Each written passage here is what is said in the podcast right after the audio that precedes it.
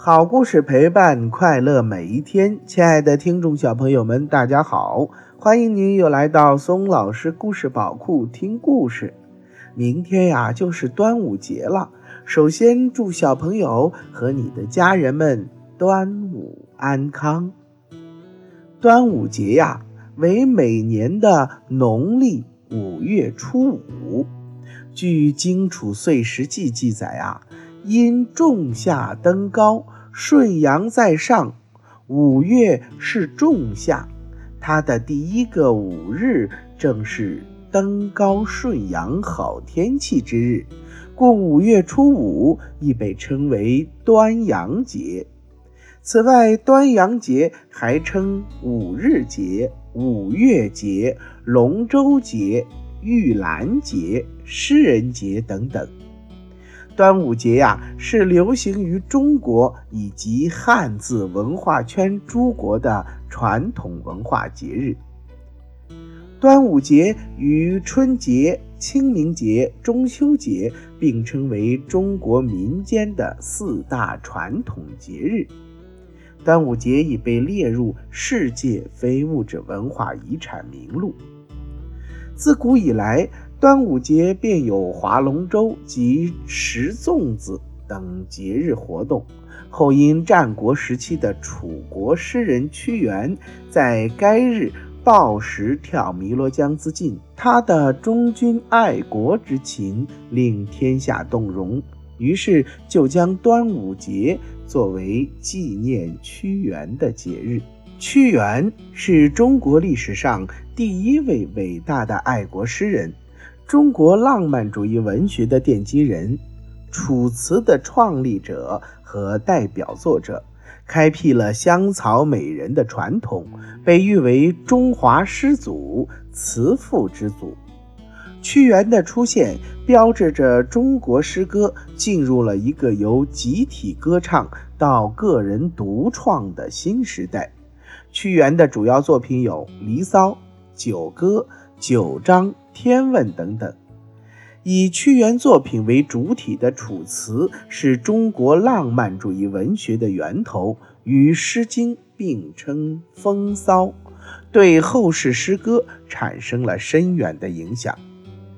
战国时代啊，秦楚争霸，“横则秦帝，纵则楚王”这句话就描写了当时中国即将实现大统一的情形。屈原出身贵族，又名于治乱，贤于辞令，很受楚王的器重。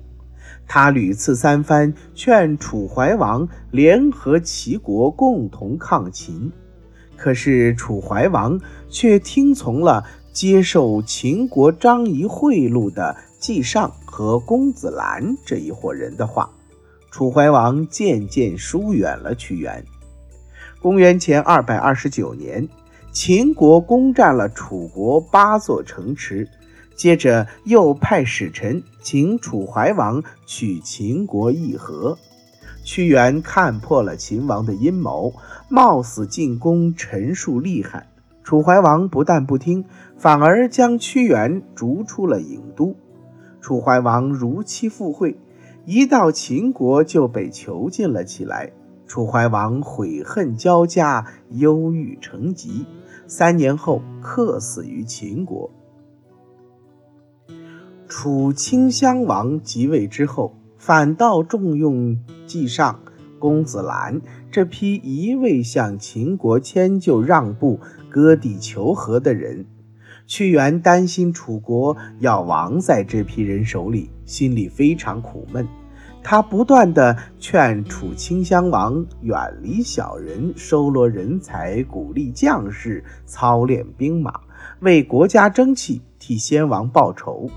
晋上、公子兰就怕楚顷襄王反抗秦国，自己不能过好日子，他们把屈原看作眼中钉，非拔去不可。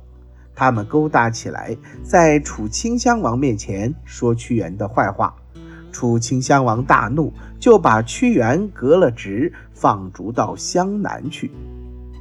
屈原抱着救国救民的志向，一肚子的富国强兵的打算，反倒给排挤出去。他简直要气疯了。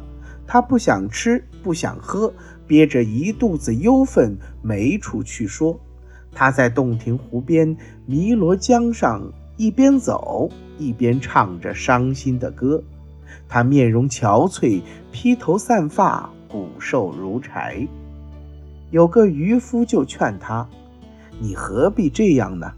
楚国人哪一个不知道你是忠臣？你为什么不跟世人一样呢？”屈原说：“国王他们是糊涂人，只有我清醒啊！我伤心的不是自己的遭遇，楚国弄到这个样儿，我心里像刀割了一般。我怎么能够看着国家的危险不管呢？只要能救楚国，就是叫我死一万次，我也愿意。如今。”大王把我放逐到荒山野地，国家大事儿我没法管，我的主张没处去说，我大声呼喊君王，君王也听不到，我痛苦的真要疯了。屈原在流放中抱着这样的想法，经常和老百姓生活在一起。他看到恨秦国抢楚国的土地的人民。他们一年到头辛辛苦苦的种地，还是经常挨冻受饿，生病没钱医，死了没钱葬，遇到天灾人祸就弄得妻离子散，家破人亡。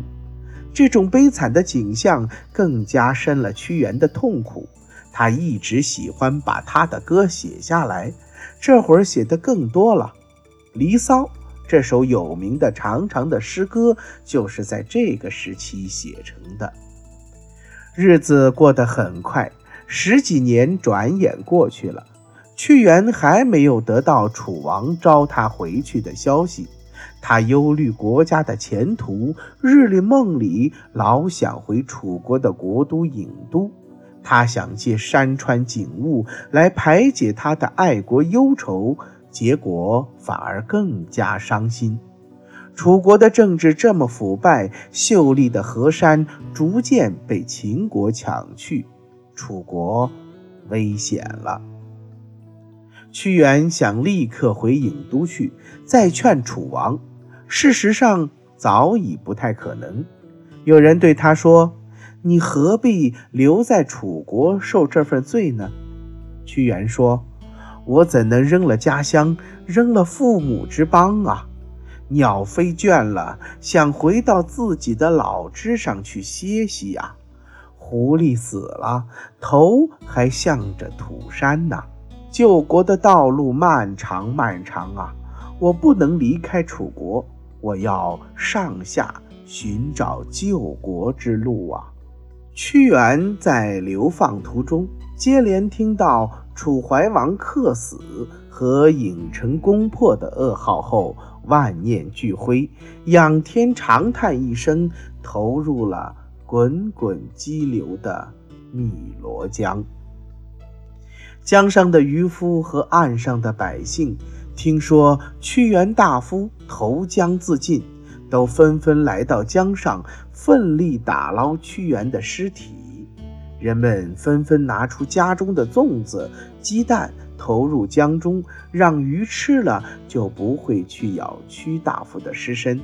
还有郎中把雄黄酒倒入江中，以便药昏蛟龙水兽，使屈原大夫尸体免遭伤害。后来，人们便把五月初五端午节这一天作为了。纪念屈原的一个节日，划龙舟、吃粽子等活动成为了这个节日的代表性活动。每到端午节呢，我们就会提到屈原，而一提到屈原呢，我们就会想到《楚辞》《离骚》和我国历史上第一位浪漫主义诗人。那么接下来，松老师带大家领略一下屈原的文学名句：“路漫漫其修远兮，吾将上下而求索。这是《离骚》中的名句。举世皆浊我独清，众人皆醉我独醒。这是刚才故事中提到的《渔父》当中的名句。好了，亲爱的小朋友们，今天的故事就给大家讲到这儿了。如果你喜欢听松老师讲的故事的话，那么就给松老师点赞留言吧。也欢迎您转发到朋友圈，和你的小伙伴们一起听松老师讲故事。为了方便更多的小宝贝儿收听松老师的故事啊，我们的微信公众平台上线了，你可以让妈妈帮助订阅。请记住。松老师的“松”啊，是松鼠的“松”。松老师愿做一颗小松子儿，每天给可爱的小松鼠们讲故事。又到了我们说再见的时候了，明天同一时间不见不散，拜拜。